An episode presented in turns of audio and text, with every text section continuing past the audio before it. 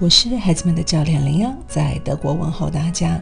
今天要开始啊，带着大家来看看孩子的身体健康都需要一些什么样的支持。首先呢，要讨论的是孩子们需要睡眠。你知道自己的孩子是否拥有足够的睡眠时间吗？尤其啊是假期期间，很多孩子呢也会参与父母的夜宵时间哦，过着和成人类似的作息。而我呢，在家长咨询中，但凡涉及到行为问题的，总会多嘴问一句孩子的睡眠情况。那么，作为父母的我们，是否真的了解和足够重视？睡眠对于一个孩子的重要性，它直接关系着一个孩子的健康、幸福感和成绩。睡眠不足的孩子会出现像注意力不集中、记忆力下降和反应能力下降等情况，而且疲劳还会使孩子变懒哦、紧张以及易怒。所以啊，孩子的脾气也会变得很大，因为他对噪音、光线和气味。所有环境里的因素都会很敏感呢，继而呢也增加了人际关系中的基于敏感而产生冲突的可能性。先做个澄清，睡眠不足会带来种种问题，但并不是说所有这些问题都是因为睡眠不足引起的。正如我一直提到的，每个孩子都是独一无二的个体，那么他们在睡眠需求上也非常个性化。尽管如此呢，仍有一些。标准呢可以用作指南，像幼儿的话呢，两到三岁一般是十二到十三个小时；幼儿园期间呢，四到五岁的是十一到十一个半小时；小学生。呃，六岁到十一岁啊，分别是在十点七五到九点五个小时。大孩子呢，呃，十二岁到十六岁，基本慢慢的在减少啊，九点二五到八点五个小时。也就是说，呃，真正青春期的孩子，十六岁以后呢，呃，慢慢的是趋近成人八个小时。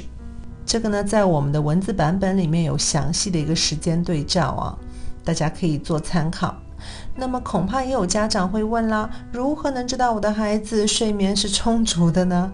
家长啊，可以让孩子在周末或者节假日里呢，他让他睡到自然醒，然后将这个休息时间和上学的时候他们每晚休息时间来做个对比即可。比较的结果通常都是孩子在上学时候的睡眠时间要减少一到两个小时。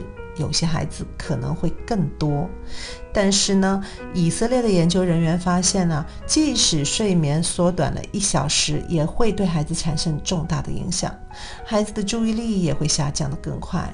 所以，孩子睡不够是一种很不舒服的状态，父母们对这种状态呢，也绝对不会陌生。如果孩子睡了足够长的时间，那么他们早上起来就会长大一些哦，因为啊，深睡眠也会分泌生长激素，而且你相信当孩子睡觉时会变得更聪明吗？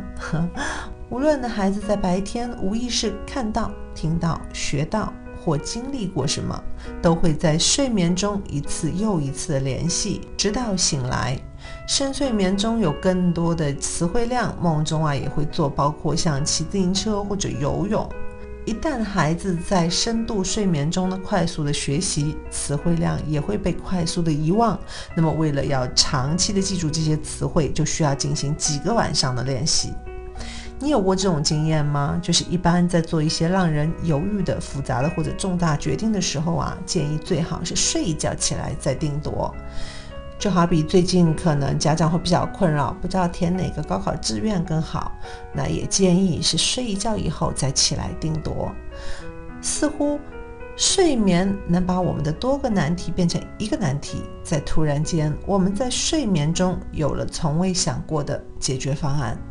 就好比睡眠是有治愈能力的，那是我们第二天起来以后，哎，不仅和前一天的事情有了些距离感，并能从另外一个视角去考虑问题。